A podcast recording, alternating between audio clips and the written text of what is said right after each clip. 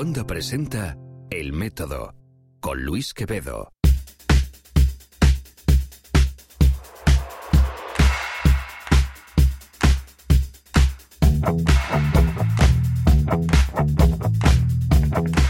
Bienvenidos a un episodio más de El Método, el podcast lleno de entrevistas y conversaciones del mundo de la ciencia y el pensamiento crítico. Soy Luis Quevedo. Puedes encontrar este episodio y todos los anteriores en elmétodo.fm. Si te los acabaras o acabases y todavía quieres más podcasts de calidad e independientes, lo tuyo es ir a cuondra.com, la comunidad de podcasts independientes en español destacada por Google como uno de los proyectos digitales más interesantes de 2016. Recientemente hemos incorporado un nuevo podcast de producción propia junto a los chicos de Politibot, la política de una manera distinta, junto a María Ramírez y Eduardo Suárez. Encuéntralos todos en cuonda.com. Este episodio trata de hacerse viejo, o mejor, no hacerse viejo. ¿Cuáles son los límites de nuestra edad? ¿Cuánto podemos llegar a vivir de una manera sana? Para los que sigáis este podcast desde hace tiempo, habréis escuchado alguna conversación que he tenido con eh, Rafael de Cabo. Él es uno de los investigadores de, los Institutos Nacionales del Envejecimiento en, Estados Unidos. Él está en Baltimore y hace muchos años que lleva, eh, que lleva a cabo un solo experimento con una colonia de macacos resus a los que se les practica esta idea de la restricción calórica. Es decir, de reducir la cantidad total de eh, calorías que ingieren a diario, a diario y durante 20 años o más. De hecho, el límite a día de hoy han llegado a tener monos que han vivido eh, más de 30 años, casi hasta 40 años, lo que es una absoluta, eh, no, no una locura, porque está documentado, pero sí que es muy sorprendente. Bueno, sobre todo esto y sobre todo qué es lo que sí sabe la ciencia de cierto, publicaba recientemente en un paper de Nature Communications Rafael junto a otro grupo de investigadores y tuve la suerte de poder hablar eh, con él. Una versión de esta conversación más reducida, más breve, más al punto, se pudo ver en Ciencia, Salud y Tecnología, mi programa diario. Así que si quieres ciencia diaria, te recomiendo que vayas a NTN 24. Allí lo podrás ver, enlazaré la pieza también en las notas del podcast, pero aquí tienes el acceso a la conversación entera sin cortes, donde tal vez nos ponemos un poquito más nerds, eh, profundizamos más en algunas cuestiones que no son aptas para televisión. Ah, y una cosa que no quiero que se me olvide. Eh, ves a facebook.com barra luisqvd. Esa es mi página allí en la red social. Dale al like y de paso estate atento o atenta a un Facebook Live, un debate de estos de vídeo, en el que os propongo que todos generemos preguntas y busquemos respuestas sobre la restricción calórica. Tal vez has tenido alguna experiencia personal, yo ciertamente la he tenido con algunos ayunos, eh, otras lecturas, otras fuentes de información que puedan ser interesantes o incluso ampliar y compartir enlaces y cosas interesantes sobre este tema, esta conversación con Rafael de Cabo y otros científicos. Ya lo sabes, facebook.com barra luisqvd. Eh, con todos vosotros. Os dejo a Rafael de Cabo en una conversación sobre lo que de verdad sabemos científicamente de la restricción calórica.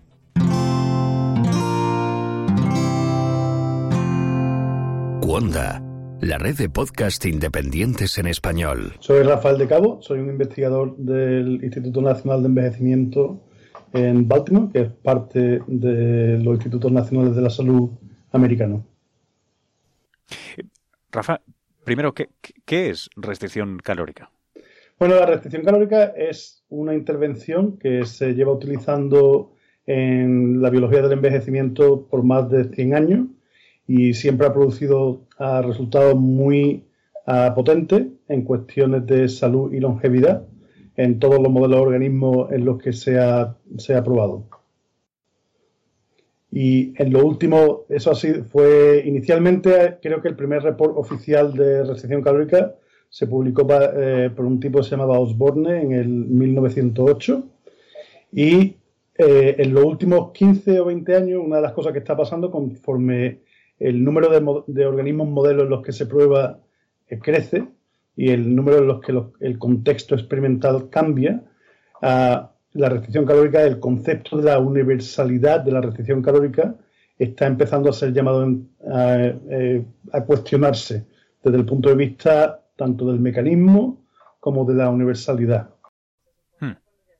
Eh, eh, ¿cuál, sería o cuáles se han propuesto que pueden ser mecanismos como para que esto eh, funcione? ¿Cuál, es la conexión, digamos, lógica entre, entre restringir ¿no? el intake de calorías y de repente...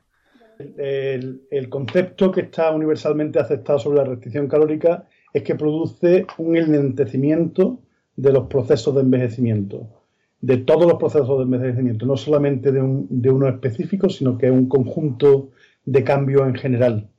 Entonces, produce cambios desde el punto de vista metabólico, desde el punto de vista de la salud, particularmente en el cáncer. Eh, quizás desde el punto de vista de salud es lo que más se ha estudiado la restricción calórica. Hasta ahora es la intervención más potente anticancerígena que, se ha publicado. Ah, fundamentalmente si los cánceres son inducidos por cualquier tipo de agente químico y, después, desde el punto de vista de, la longevidad, siempre se producen cambios de longevidad entre un 15 y un 50% de incremento en la longevidad, dependiendo del, organismo modelo en el que estemos, eh, lo estemos estudiando. Y donde sí funciona, donde sí el consenso más o menos está claro, son levaduras, eh, este, eh, supongo que este elegans, gusanos, En general, en todos los organismos modelos funciona. Lo que no está tan claro es que en todos los organismos modelos ah, tenga la misma magnitud del impacto fundamentalmente en longevidad. En cuestiones de la salud, por lo menos en, roedores y ahora en non-human primates, y hay datos en humanos, parece que los datos los resultados que corresponden al aspecto de la salud o del envejecimiento saludable si son muy consistentes en todas las especies. Eh, cuéntame eh, ¿qué, es lo que os habéis propuesto entonces en el, en el paper que, publicáis ahora. Sí, este, este paper es un paper que lleva, llevamos muchísimos años trabajando en él. Desde recientemente en el 2009 y después en el 2012, primero el grupo de Wisconsin publicó que la restricción calórica producía incremento en la salud y en la longevidad, tanto en machos como en hembras de, los, monos de los risos macaques. Y después nosotros en el 2012 publicamos que la colonia que hay en el NIA, en el Instituto Nacional de Envejecimiento, en esa colonia vemos cambios muy potentes en la salud, pero no veíamos ninguna diferencia en longevidad.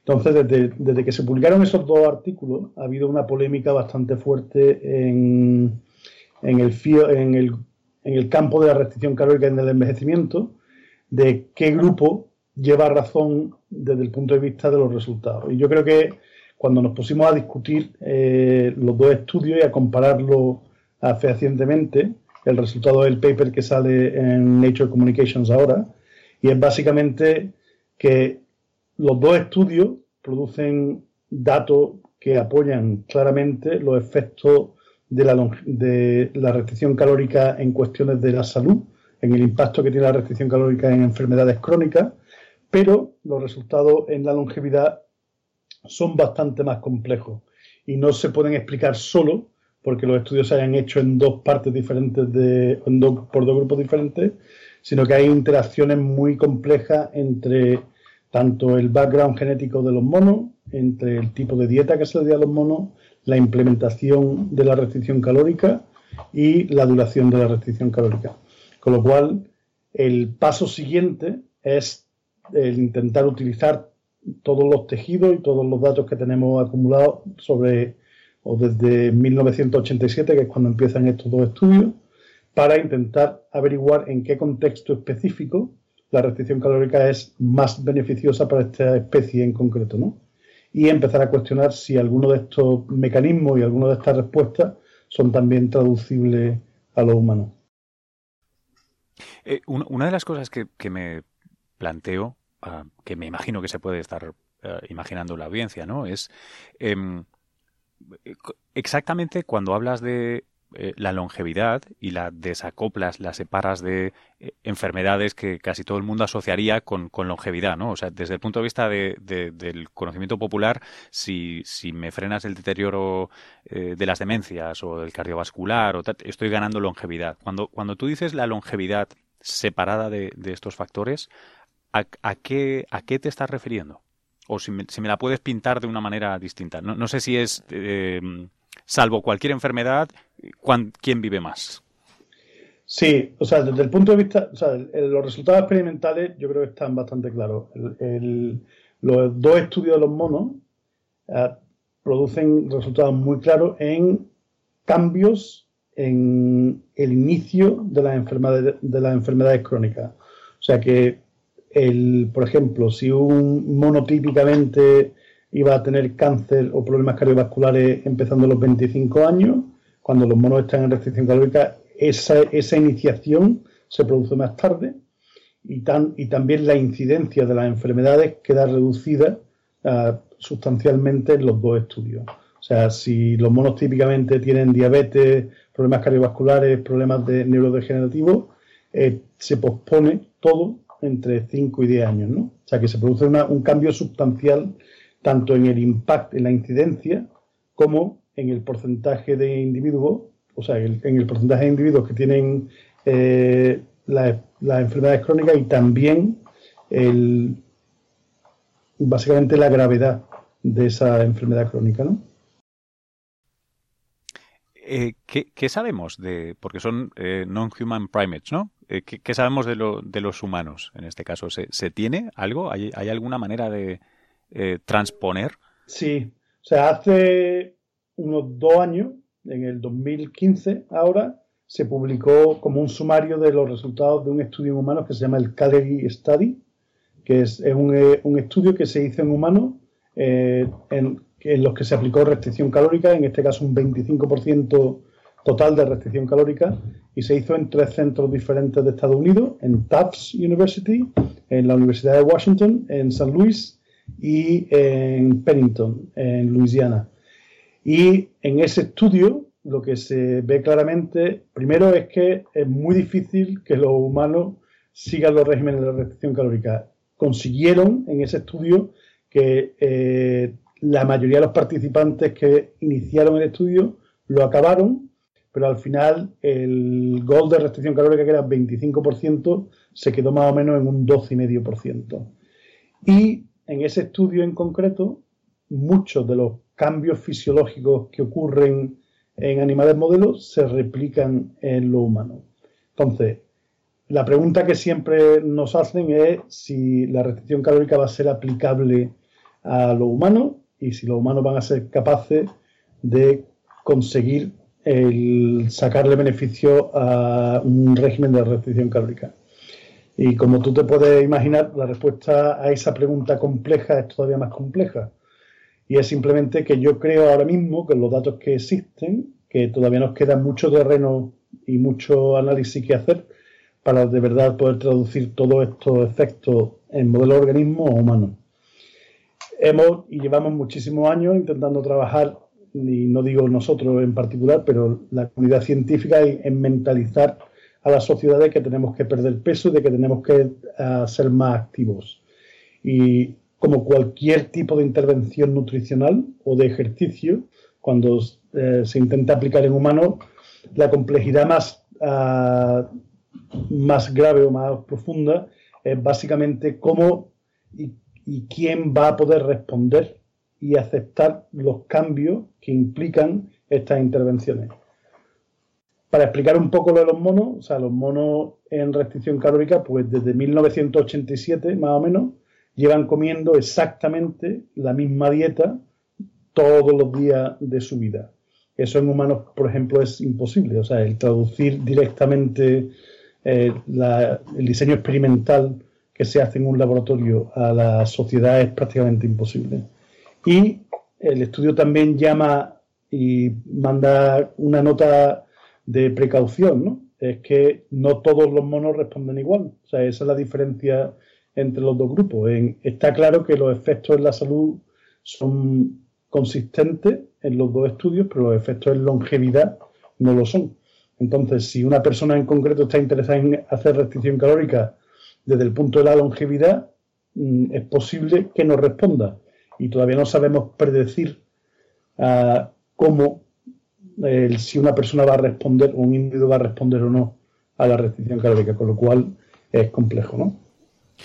Rafa, una, una cosa que me planteo es eh, ¿cómo, ¿Cómo son diferentes los monos que están en restricción calórica y los que no? Además de ser más delgados o no tener sobrepeso, imagino, em, ¿qué, otros efectos hay deseables y tal vez indeseables?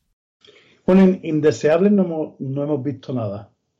claramente eh, todos los monos están en condiciones de cautividad, pero están, son condiciones de, ah, de un cuidado extremo, o sea, la calidad de, cuidado, del cuidado veterinario y clínico de los monos es extraordinaria.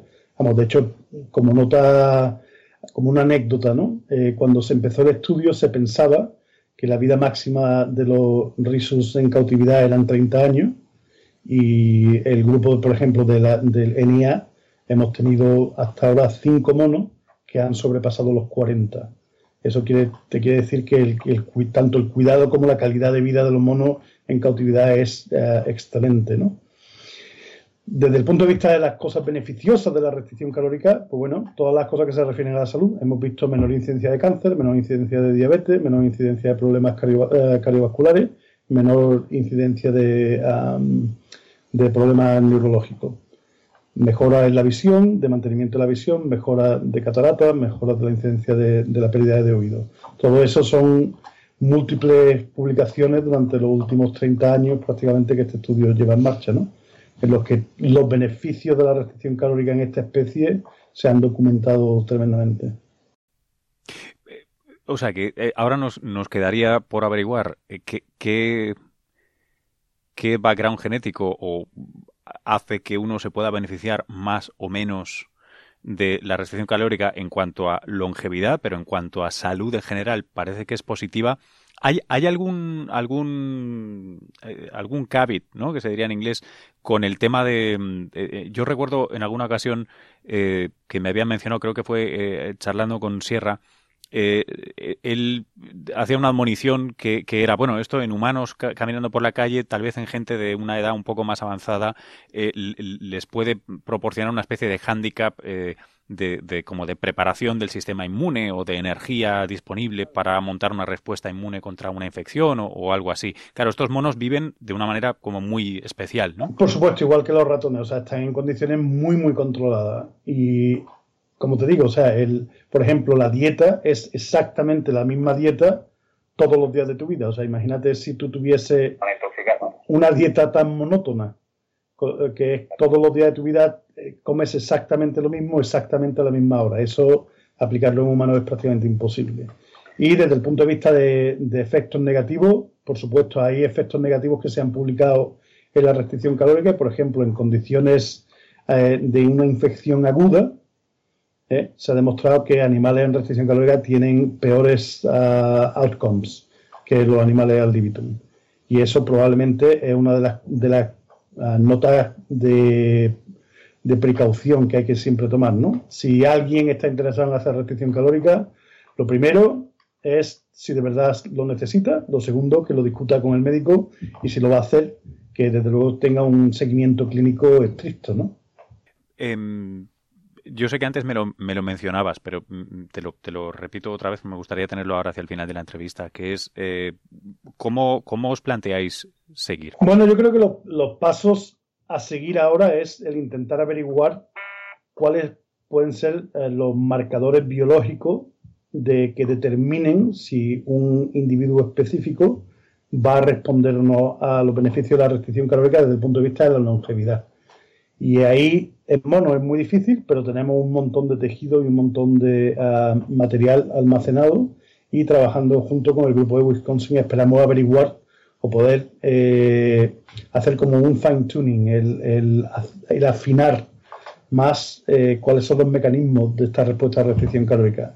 Y después, utilizando otros organismos modelos que viven mucho menos tiempo y que es más fácil averiguar y examinar la respuesta a la restricción calórica, intentar mirar cuáles son los mecanismos específicos de cada respuesta de la restricción calórica y sobre todo si hay alternativa a la restricción calórica, ya sea por intervenciones más cortas de restricción calórica o intentando mimetizar los efectos de la restricción calórica con pequeñas moléculas, ¿no? que lo hemos discutido muchas veces como la rapamicina, la carbosa, el resveratrol, la metformina, etcétera. Qué interesante. Em, Pues Rafa, muchísimas gracias. Muchas de nada. Siempre, siempre encantado hablar contigo.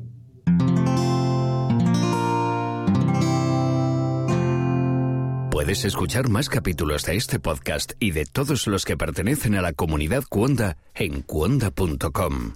Esta ha sido una presentación más de El Método, un podcast lleno de conversaciones e historias del pensamiento eh, científico y crítico. Encuentra todos los episodios en elmétodo.fm. Encuentra más podcasts todavía independientes de calidad y en español en cuonda.com. Si quieres ver una versión de esta entrevista editada para televisión, más corta, o muchas otras cosas que obviamente no llegan con cortes o sin ellos aquí al podcast, te animo a que me sigas a diario en NTN24. El enlace está en las notas del podcast. A las 11 y media de la mañana de lunes a jueves y 10 y media de la mañana los viernes, cada día estamos en la señal de NTN24 con CST. Puedes verlo en streaming, en tu cable operador o el canal de satélite. Desde Nueva York se despide Luis Quevedo. Nos vemos por las redes. Hasta luego.